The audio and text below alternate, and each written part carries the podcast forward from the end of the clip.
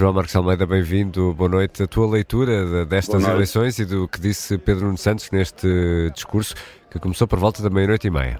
Uh, eu faria três pontos, depois falo brevemente do discurso. O primeiro ponto, que é interessante verificar em relação ao resultado eleitoral, apesar de se ter dito os próprios candidatos do PS e, e dirigentes do PS orgulham-se disso que, que foi uma eleição muito participada, mobilizado, que em campanha mostrou um partido muito mobilizado, é importante salientar que Pedro Nuno Santos, com 24 mil votos, não teve 50% dos votos dos militantes do PS.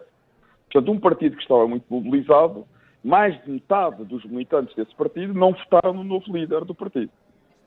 Esse é o primeiro ponto, portanto, que é, é fundamental referir. Andámos semanas a ouvir falar de um partido mobilizado. Ora, um partido mobilizado significa um partido que mais de metade dos seus militantes não votaram no novo líder. Esse é o primeiro ponto que eu faço em relação ao resultado eleitoral. O segundo ponto, em relação à intervenção dele, ao discurso que Pedro Nuno Santos acabou de fazer, eu achei que foi um discurso fraco. É um discurso eh, a parte do discurso, ele está mais à vontade nas perguntas e respostas, mas como disse a Raquel, também é muito fácil começar uma resposta e um minuto, meio minuto ou um minuto depois de começar uma resposta, imensos aplausos da sala que não o deixam terminar a resposta, sobretudo às perguntas mais incómodas. Uh, mas achei a primeira parte do discurso, antes das perguntas, fraco, até de alguma pobreza intelectual, muito simplista, uh, à base de slogans e não de um pensamento corrido Aquilo eram muitos slogans, parecia às vezes quase um líder estudantil a falar. Nota-se que Pedro Nuno Santos, na minha opinião, uh, tem, tem, tem pouca dimensão intelectual em relação aos anteriores líderes do PS, e isso é dizer muito, na minha opinião. Uh, em segundo lugar, é claro que ele está preocupado com o eleitorado mais idoso, com o eleitorado mais velho.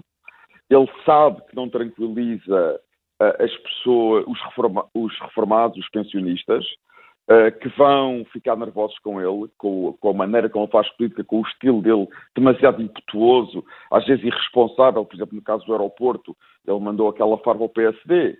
Mas a verdade é que o importante não é só tomar decisões, é importante é tomar. Ele, ele diz que são episódios. Que são decisões, episódios. Decisões corretas.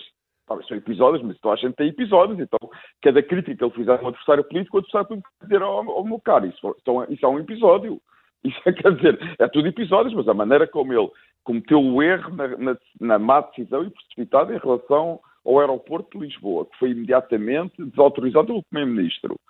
E agora, e depois o modo como chega do governo, quer dizer, ele pode chamar-lhe episódios, mas vai competir aos outros líderes partidários, sobretudo ao líder do, do, principal partido da oposição, mostrar que isso não são episódios e que são problemas de falta de carácter. Não é falta de carácter no sentido de honestidade, nada disso. É falta de capacidade de liderança política, falta de capacidade de um bom julgamento político e falta de capacidade de tomar a decisão correta no momento certo. Este ponto é muito importante e vê-se que Pedro Santos sabe que é uma das suas fraquezas e que isso assusta muito eleitores e, sobretudo, o eleitorado uh, mais idoso, mais velho, os reformados, porque podem achar, tal como os reformados não gostam nada e lembram-se com, e têm muito mais recordações do período da austeridade, mas eles também sabem que foi a irresponsabilidade política de Sócrates, aliás, e Pedro Nuno Santos até tem alguns tics na modo como faz os seus discursos semelhantes a Sócrates, foi a irresponsabilidade política de Sócrates que levou o,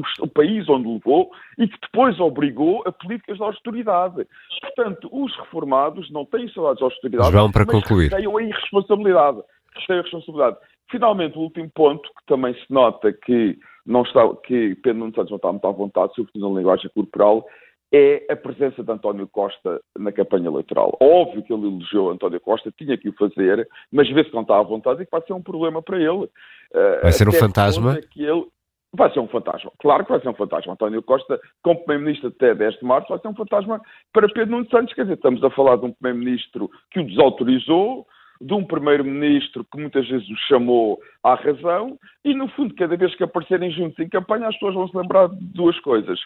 Que, foi, que era o primeiro-ministro tinha que tomar conta deste jovem impetuoso e vão se lembrar onde é que estará António Costa se algum dia este jovem impetuoso se tornar primeiro-ministro de Portugal.